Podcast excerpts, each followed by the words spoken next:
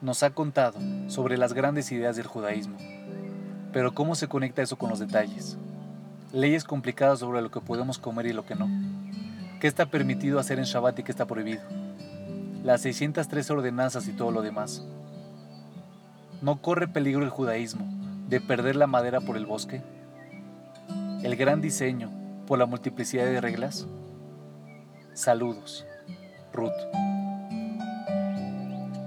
Permítame recomendarle, Ruth, los libros de Malcolm Campbell y Matthew Seed sobre qué es lo que hace grande a la gente, qué es lo que tienen algunos y el resto de nosotros no, ya sean deportes, literatura, música o ciencia. Es una pregunta clave y al responder aparecen algunas historias fascinantes. Seed, por ejemplo, nos cuenta que había una calle en Reading que tenía más campeones de tenis de mesa que todo el resto de Inglaterra. Él lo debería saber, ya que era uno de ellos. Después, está el húngaro Polgar, que decidió, antes de casarse, que sus hijos serían campeones de ajedrez. Tuvo tres hijas y todas fueron estrellas de ese deporte. Claramente, el genio no reside en los genes. La contestación se expresa en el, equivalente neurocientífico de un viejo chiste. Un turista para un taxi y le pregunta, ¿cómo llega al Royal Festival Hall? El chofer le contesta, con práctica, señor, con práctica. Eso es lo que hacen los campeones. Sencillamente dedican más horas a lo suyo que cualquier otro. El número mágico es 10.000. Es la cantidad de horas equivale a aproximadamente 10 años de práctica intensa, que se necesita para llegar a la cima en casi cualquier actividad. Hasta Mozart, el ejemplo clásico de niño prodigio, cumple con la regla. Leopoldo, el padre de Mozart, era el mismo buen músico, así como un padre dominante que obligó a su hijo a practicar desde los tres años. Aunque ya era un intérprete brillante a los seis, Recién a los 20 comenzó a componer obras geniales.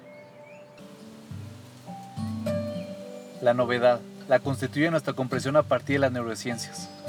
Cada nueva habilidad reconfigura el cerebro, creando nuevos caminos. Aparentemente, una sustancia cerebral llamada mileína, cuya función no era bien conocida, envuelve sus caminos, haciendo que las conexiones sean más rápido cuanto más se usan. El resultado es que la práctica hace que ciertas respuestas sean inmediatas e intuitivas, en lugar de los lentos y específicos circuitos cerebrales. Eso explica la velocidad con la que Novak Djokovic o Roger Federer en el tenis pueden devolver un servicio potente. Cuanto más se practica, menos se necesita el pensamiento consciente. Es por eso que después de años de manejar un auto no necesitamos pensar en los cambios, como hacíamos durante el aprendizaje. Ninguno de estos autores que yo sepa ha empleado sus hallazgos con referencia a la religión, pero tienen grandes implicaciones sobre lo que preguntó Ruth, el ritual. La gente piensa que la diferencia entre religiosos y seculares consiste en que creen en cosas distintas. Pero eso es menos de la mitad del tema.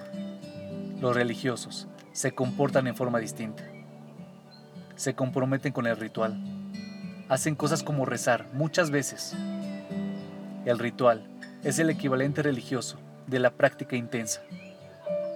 Todo gran logro requiere ritual. Ahora comprendemos por qué. La práctica constante produce nuevos caminos neurales. Hace que ciertas formas de comportamiento sean instintivas.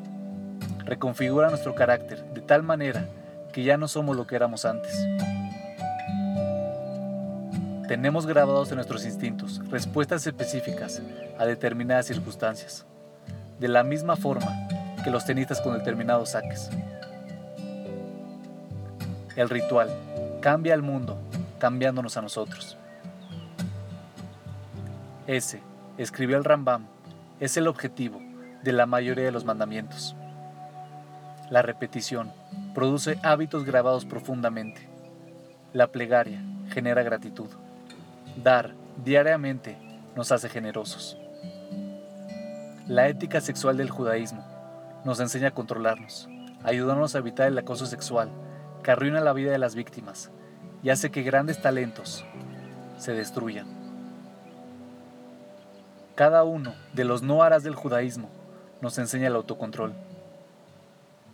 El mismo Freud, no precisamente fanático de la religión, reconoció el poder del judaísmo de crear el hábito de renunciamiento de los instintos, que constituía para él la base de la moralidad de la sociedad.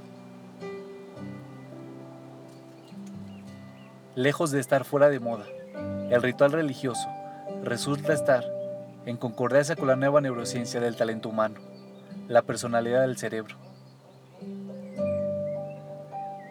El judaísmo nunca olvidó lo que la ciencia ahora nos ayuda a redescubrir, que el ritual produce nuevos hábitos del corazón que nos puede elevar a grandes inesperados.